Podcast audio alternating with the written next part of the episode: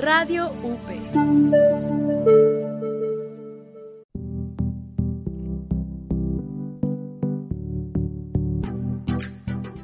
Hablemos de innovación, futuro y educación.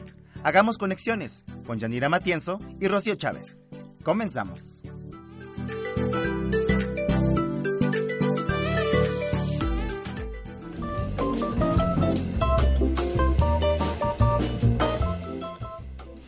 Hola a todos, bienvenidos a este episodio número 13 de Conexiones, hablemos de innovación y de futuros. Es un gusto estar nuevamente con ustedes, acompañada de Yanira. ¿Cómo estás, Yanira? Hola, Chio, bien, gracias. Lista para otro tema. Muy bien. Eh, precisamente en el episodio anterior terminamos la conversación platicando respecto a la importancia de convertirte en un cazatendencias para desarrollar tu habilidad de experimentación. Pues precisamente en el episodio del día de hoy conversaremos respecto a algunas señales, tendencias y motores de cambio que podemos observar en el ámbito educativo. Este me parece que es tema prioritario si hablamos de cómo pensar, cómo imaginar el futuro de la universidad. Sí, y tal vez hay que hacer una consideración inicial y decir que para realmente ser un, un cazatendencias, uno este, con sustento. Exacto. sí necesitas considerar las habilidades básicas de cualquier tipo de investigación documental. Es decir, este, hay demasiado ruido en la información. Hay demasiada saturación, hay demasiada carga de información, es abrumador. Eh, entonces, uno tiene que tener muy claro qué sí busca, qué no busca y también distinguir lo falso de lo verdadero. O distinguir las modas de auténticas tendencias o motores del cambio, ¿no? Sí, sí, sí, sí, sí. Y creo que así a lo que me refiero es que si uno no sabe identificar una noticia falsa que sale en redes sociales, es más difícil identificar una moda, ¿no? De una tendencia. Empecemos por lo básico. Sí, por ejemplo, eh, cuando surgió microlearning, había este, muchas, eh, muchas tendencias, bueno, mucha información de que era una, ¿no? Que era una moda, que era algo pasajero, que no iba a funcionar, y al final sí ha ido eh, tomando mucha fuerza y tiene mayor este, potencia. Entonces creo que eso es parte de ir reconociendo cómo las cosas cambian y evolucionan todo el tiempo. Sí, creo que aquí la pregunta clave que tienes que hacerte es qué hay detrás de, ¿no? Si yo estoy viendo esa noticia, ese caso de microaprendizaje, ¿no? Bueno, ¿qué hay detrás de esto? ¿Cuál es la investigación en la que está fundamentado?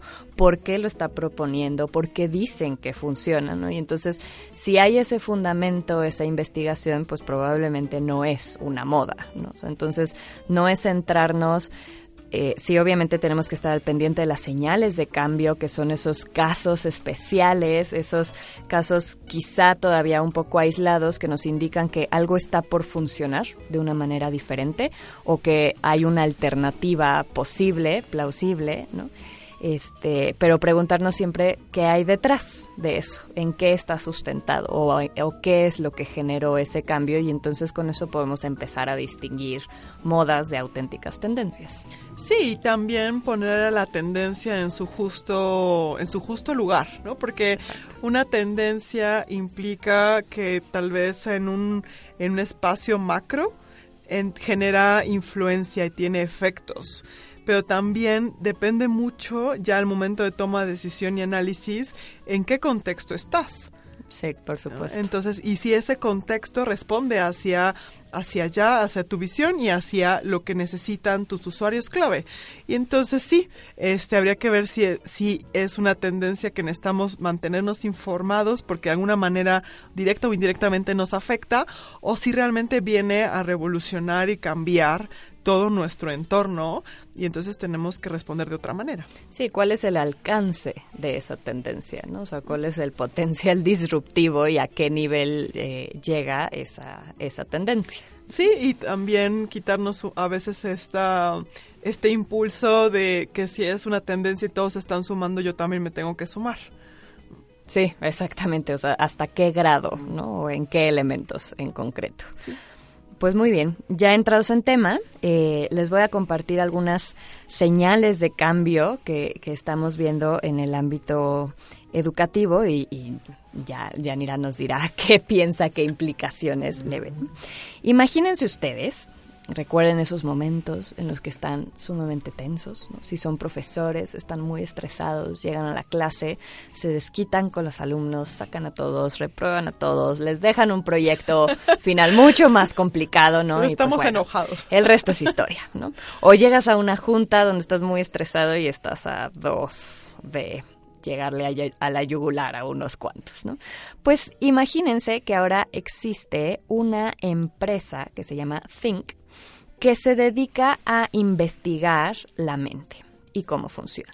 Y parte de sus investigaciones es el desarrollo de algunos productos que precisamente manipulan la mente. Entonces, tienen ya un dispositivo wearable, es decir, vestible, es como un parche que tú te pones en la cabeza y funciona con neurotransmisores para que entonces tú lo puedas activar y cambiar tus estados de ánimo hacia estados más calmados o más felices o más energéticos, ¿no?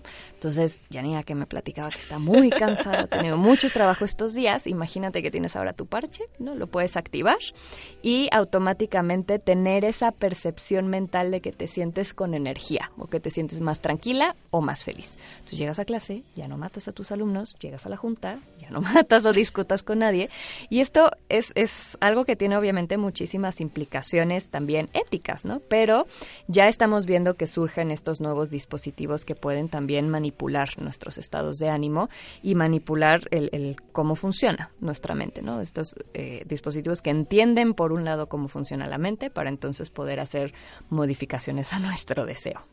Sí. ¿Cómo es este caso? Pues primero se me ocurrió que necesitamos un programa especial para hablar de cómo este cuáles son los criterios de selección de una herramienta tecnológica dentro de la industria educativa, ¿no? Porque eh, escuchando esa, ese producto estaba pensando en todas estas nuevas tecnologías que se están implementando en el aula para medir todo el tiempo em, la afectividad de los estudiantes, sus estados de ánimo y cómo ellos este, se encuentran para darle al profesor como más herramientas para saber en ese momento en tiempo real si ese alumno, este, o sea, la inteligencia artificial me está diciendo que eh, se siente triste o este, ese alumnos, este, ¿no? Por alguna razón están más ansiosos. Entonces, viene a traer N cantidad de cuestionamientos. Entonces, está muy buena, este, porque, porque te trae a preguntarte, bueno, ¿cómo, cómo revisarías esta señal, ¿no? Desde el punto de vista de qué es lo que tú consideras prioritario al momento de, de revisar estas, estas perspectivas. ¿Cuál es tu postura sobre, sobre lo que significan las habilidades socioemocionales? ¿Cuál es tu postura ante el conflicto, ante el riesgo, ante el estrés o los momentos difíciles? Entonces, está muy bueno porque el comprarlo, el utilizarlo, refleja mucho de tal vez esa esa postura crítica que tú tengas. Sí, exacto. Al final estamos conversando respecto a estas señales de cambio, no porque las estemos proponiendo, no porque te estemos invitando a comprar tu dispositivo Think y entonces pégate tu parche y sé feliz el resto de tu vida. perfecto al nuevo cigarro. Ajá, exactamente. Entonces, ese no es el ejercicio. El ejercicio, como les comentábamos, es qué hay detrás de esto, ¿no? O sea, en un mundo donde esto ya existe, ¿qué tenemos que preguntarnos respecto a la educación? ¿Qué preguntas surgen respecto a inteligencia emocional, a cómo seleccionar las herramientas tecnológicas que necesitamos en el ámbito educativo? Entonces, este es precisamente el ejercicio, ¿no? Podemos hablar de señales de, cambio con las que estemos de acuerdo o no, pero es importante generar esa discusión, con qué sí estamos de acuerdo, con qué no estamos de acuerdo, y aún así, si no estamos de acuerdo con este tipo de dispositivos por las implicaciones éticas que consideramos que tengan, si existe en este mundo ese tipo de dispositivos, que sí tendríamos que estarnos preguntando en, el ámbito educativo, ¿no? O que sí tendríamos que estarnos cambiando. Quizá la solución no es comprar esto, pero sí hay algo que tiene que cambiar. O sea, esto nos habla de que existe una necesidad de manejar mejor nuestras emociones. Sí, al final marca marca una oportunidad de negocio, ¿no? O sea, hay un, hay un, hay un tema de salud mental, marca una también una nueva industria, ¿no? Todos los wearables. Entonces, para el análisis en, dentro de una institución está buenísimo, porque tienes que hablar, bueno, si mis estudiantes lo compraran, ¿no? o mis profesores lo compraran, ¿qué eso significa para mi organización y la manera en la que funciona. Eh, si, si los wearables son una tendencia que va a quedarse, ¿qué significa eso? En el uso de la tecnología y la infraestructura que yo tengo. Entonces ahí es donde surgen muchísimas preguntas y creo que siempre hay que recordar la frase eh, americana muy pragmática, pero es follow the money. O sea, ¿dónde está ese dinero? ¿Quién puso ese dinero? ¿Dónde se está invirtiendo? ¿Dónde se está invirtiendo? ¿Quién está detrás, como tú bien dijiste? ¿Y por qué lo están haciendo? Exactamente. Otro caso, por ejemplo, ya no es tan nuevo, pero, pero siempre genera este muchas preguntas y reacciones entre los eh, la comunidad universitaria es Talk to Books, la nueva inteligencia artificial de Google que lanzó hace ya un año que que, ¿Cómo funciona Google? Cuando ustedes buscan algún concepto en, en Google, eh, la herramienta filtra aquellos recursos que contienen las palabras que tú pusiste en el buscador. ¿Por qué Talk to Books es diferente? Porque interpreta ya el significado de la pregunta que tú estás poniendo. Por ejemplo, si tú eh, le preguntas a Talk Books, ¿las inteligencias artificiales tienen conciencia? Entonces, Talk to Books va a buscar entre los más de 100.000 ejemplares de libros que tiene en su plataforma sobre, eh, va a buscar las citas que puedan dar respuesta a esta pregunta que tú estás poniendo. No necesariamente tiene que incluir las palabras o los conceptos que usaste en la pregunta, sino que ya interpreta el significado. Y entonces te, arroja las citas y los pasajes de los libros que puedan ser posibles respuestas a tu pregunta. Entonces, ¿qué preguntas surgen aquí? En un mundo donde existe Talk to Books, cómo se modifica el papel de los profesores, qué implicaciones tiene para la investigación. Son algunas preguntas que podemos empezar por plantear. Sí, este, sí, eh, a mí me parece muy interesante que, que uno pueda ver que hay esas tecnologías que apenas están empezando, porque esta es una versión beta de la inteligencia artificial, y que este que puede traer grandes innovaciones en el futuro. Imagínate Talk to Books integrado con Siri o sea, al final tú podrías no tener que necesitar la computadora, sino simplemente decirle a Siri que estás buscando esto y Siri a través de Talk to Books te va dando información y te, y, y, te ayuda a ir construyendo ¿no? Eh, lo que necesitas o puedas en ese momento filtrar verbalmente. Oye, pero este hay algún autor que hable de eso, pero que sea de otra industria o algo que sea de los últimos 5 o 8 años y no de los de hace 50. Entonces, eh, creo que hay muchas posibilidades para la gestión del conocimiento al utilizar este tipo de herramientas. A mí me encantaría ir viendo cómo se van desenvolviendo y cómo evolucionan. Ahorita solamente está en inglés. Este, pero estaría muy muy bien el poder experimentarla y creo que esto es solamente una puntita de lo que viene.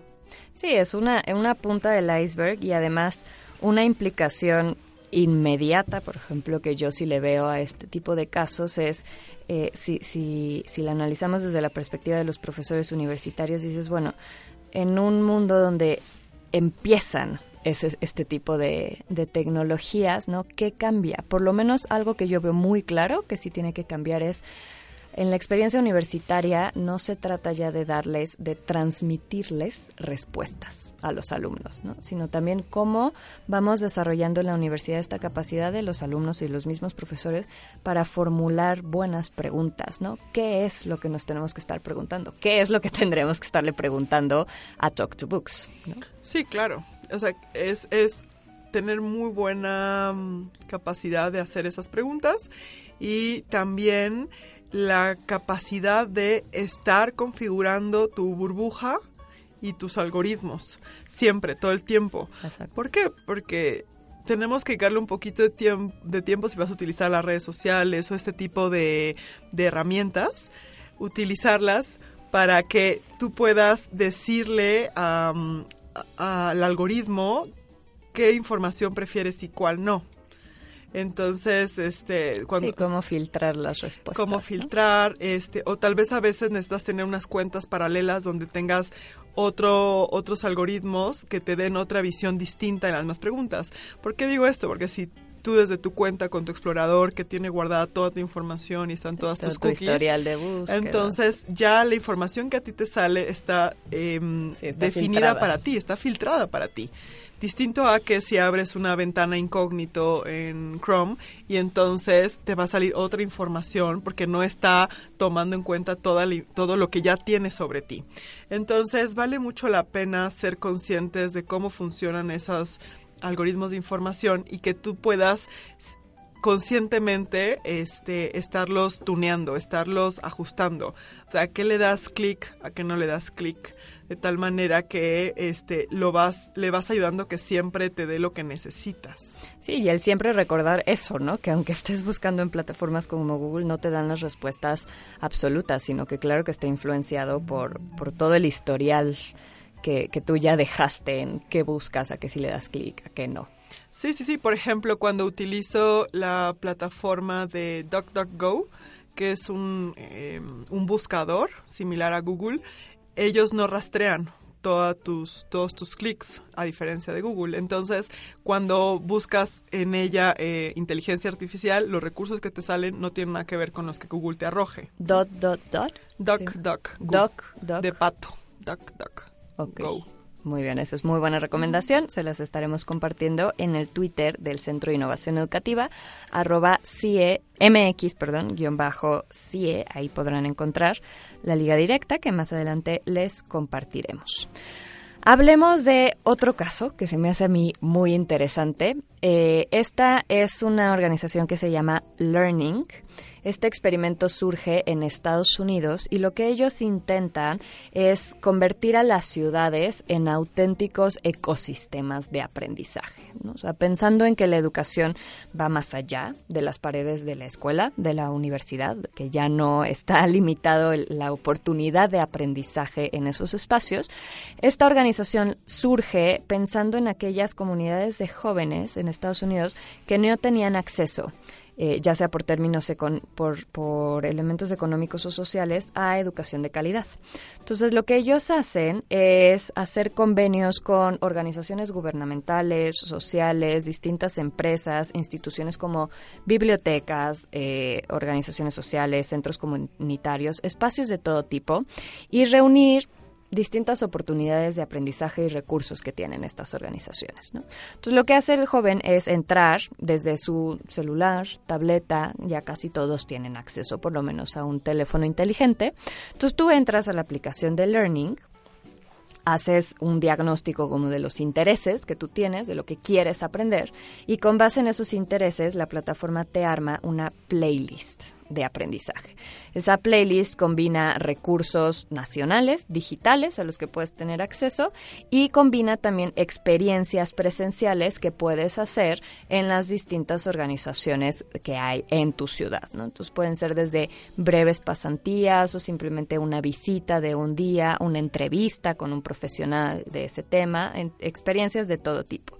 Pero entonces esto nos habla de que ya estamos migrando hacia auténticos ecosistemas de aprendizaje, ¿no? Ya no hablamos de instituciones de educación como algo aislado, sino que ya estamos hablando de ecosistemas. Entonces, ¿cómo tendríamos que funcionar para lograr estos espacios de conexión y hacer las oportunidades de aprendizaje, por un lado, personalizables y por otro lado, accesibles a todo el mundo? Sí, y es otra, es otra forma de vivir la ciudad también, ¿no? Y de experimentar y que te pase por todos los sentidos el aprendizaje, ¿no? Porque juega con esas posibilidades de los distintos entornos donde tú convives todo el tiempo y genera da agilidad. Este, y esa agilidad te da otro tipo de, de momento, de movimiento hacia, hacia aprender y hacia tus metas.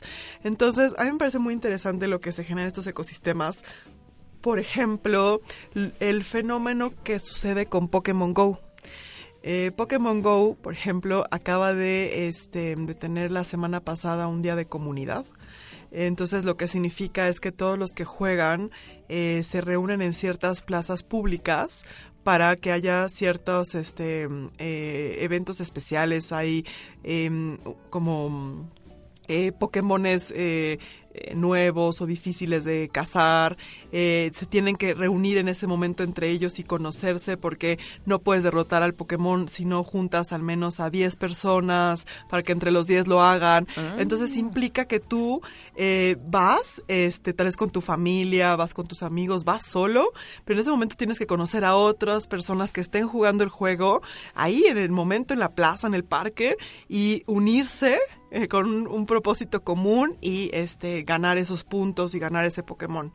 Pero entonces lo que hace es que genera otro tipo de vivencia en la ciudad, porque por un lado conozco otras personas, regreso a los parques, juego, eh, converso y también eh, hay algunos que van con sus familias, este, hay otros que se animan a ir eh, solos y también la, eh, la, la aplicación ahora te permite que midas, em, que cuentes tus pasos y tus calorías. Entonces cuando más caminas Hasta y más... indicadores de salud. Cuando más caminas y más activo estás, eh, te dan recompensas especiales. Entonces, lo interesante al momento de analizar estas señales es que están utilizando la ciudad como el campo de juego para aprender, para convivir, para este hacer o vivir tus hobbies, porque al final jugar Pokémon Go es como si fueras un coleccionista. Simplemente coleccionas Pokémones, los coleccionas en tu celular y, eh, y a la vez pues funciona muy bien porque si el papá vivió en la primera generación Pokémon y ahora su hijo pequeño Cuando pues va toda la familia todavía. cuando eran tarjetitas. Entonces, creo que está muy interesante eh, estas nuevas experiencias que se pueden armar gracias a la tecnología. Y esta es una de las tendencias que yo le diría a las instituciones de educación superior. Pero es que, ¿qué están esperando? Hay, que, hay que ver eh, cómo experimentas y las pruebas. Sí, exacto. Justo aprovechando el episodio anterior que escuchamos, y, y si no lo han escuchado, los invitamos a entrar a la página del Centro de Innovación Educativa y podrán encontrarlos todos. Eh, este empecemos a generar estos experimentos de, de, ecosistemas, ¿no? ¿Cómo podemos relacionarlos con otras instituciones sociales, instituciones gubernamentales, empresas y ofrecer estos programas ecosistémicos de aprendizaje a nuestros alumnos. Empecemos a hacer esos pequeños pilotajes, ¿no? O sea, ya no pensemos solo en la infraestructura que tenemos accesible para nuestra comunidad universitaria dentro de las instituciones, sino pensemos en la infraestructura de, de las ciudades o por lo menos de nuestras colonias. Empecemos por ahí. Sí, y se relaciona mucho con otra de las señales de cambio que es la realidad virtual.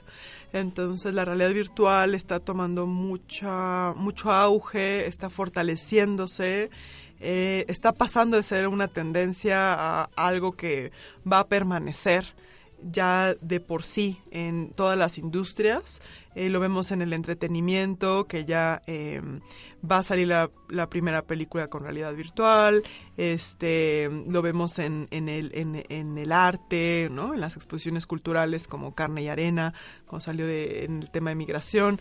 Entonces, toda la parte de realidad virtual es algo que hay que estar haciendo esas experimentaciones y prototipos y entender cómo hace sentido dentro de mi organización y qué me brinda y cómo puedo evolucionar y cómo la puedo eh, cómo me la puedo apropiar si eh, genera beneficios para mi comunidad.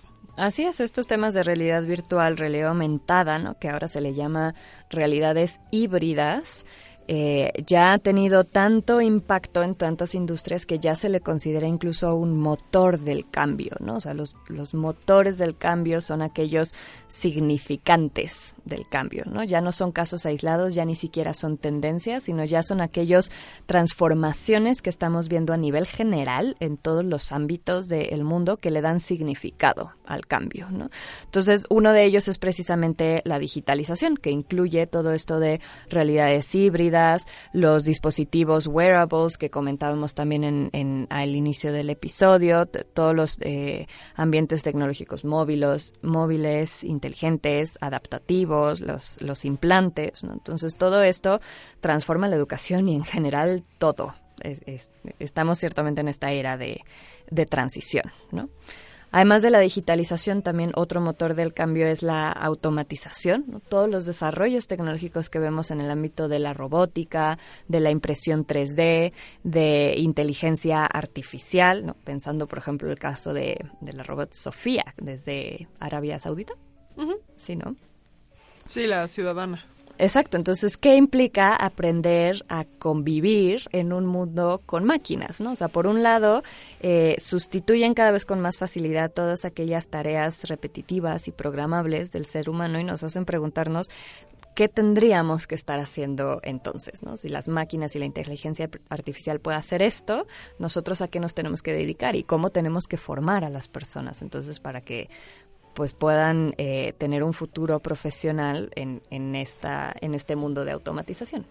Sí, creo que eh, trabajar el motor de cambio de automatización como los primeros ejercicios para aprender a analizar y revisar las señales de, de cambio y las tendencias es, está muy bueno porque puedes hablar del robot Sofía, como puedes hablar de em, el robot de esta semana que da las noticias que este que es, es un presentador este y da las noticias como cualquier conductor ¿no? entonces este esta semana estuvo este en la agenda en la agenda de medios y, los, los, los mismos conductores bromeaban y decían bueno ya nos quedamos sin trabajo no y, este, y luego otros bromeaban y decían no pero no se ríe como yo y entonces no entonces genera entender esas experiencias muy cercanas en las diferentes industrias o ya otras noticias tal vez más serias como los este dos de los grandes bancos del país que van a despedir algo de 3.000 personas debido a la automatización.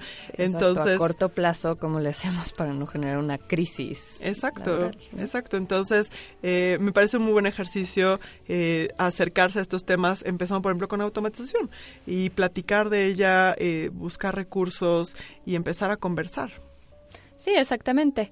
Y bueno, eh, hay obviamente muchos motores del cambio de los que podemos estar hablando, pero otro interesante son los cambios demográficos, ¿no? Este, hay, hay, existe un reporte donde ahorita recuerdo el nombre y se los doy, este, que dice, de continuar con las tendencias actuales, a mediados del siglo XXI podríamos estar llegando a una expectativa de vida de 100 a 120 años en promedio. Entonces, imagínate, Yanni, viviendo hasta los 120 años. Esto, por lo pronto, ¿qué implicaciones directas tiene? Que ya el aprendizaje es realmente un proceso a lo largo de toda la vida. Por un lado, los cambios del contexto son cada vez más acelerados. Entonces hablamos de la necesidad de aprender, desaprender y reaprender constantemente. Las cosas cambian más rápido y aunado a eso vamos a vivir más tiempo. Entonces nos va a, eh, vamos a estar en un contexto de cambios acelerados, exponenciales y vamos nosotros a vivir más tiempo. Entonces esto dice que la, la estructura o la oferta de las instituciones de educación necesariamente tiene que cambiar. ¿Por qué? Porque estamos hablando ahora de una población cada vez mayor. ¿no?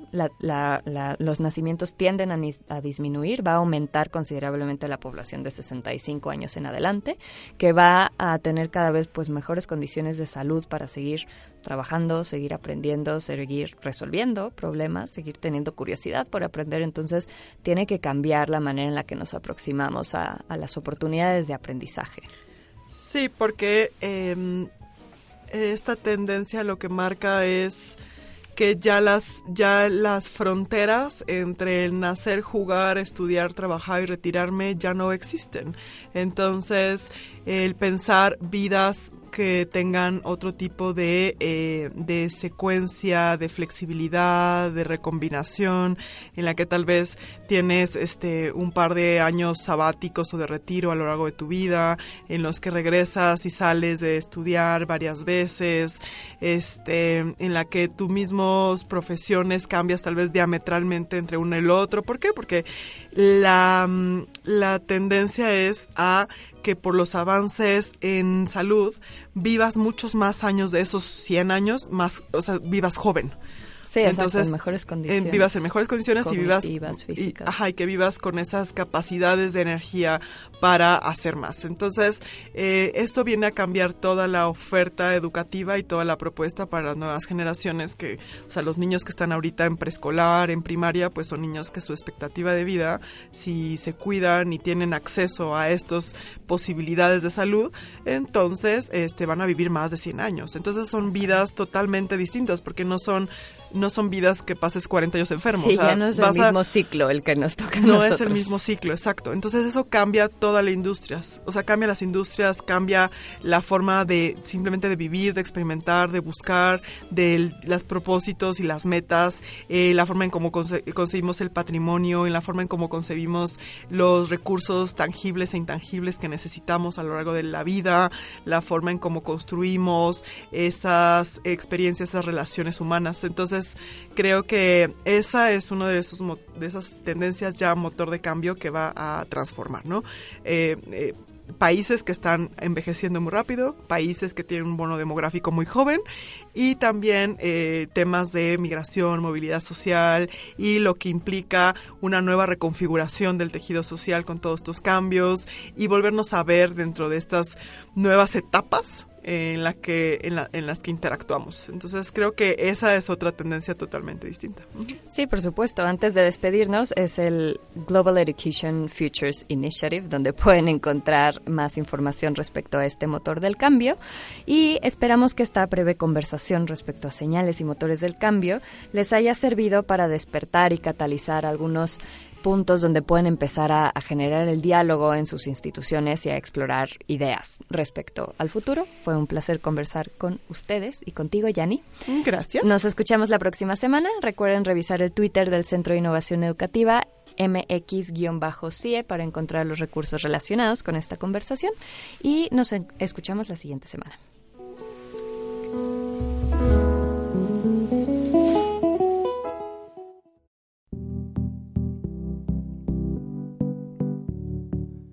Esto fue todo por hoy. Nos escuchamos la siguiente semana para hacer más conexiones. Hasta la próxima.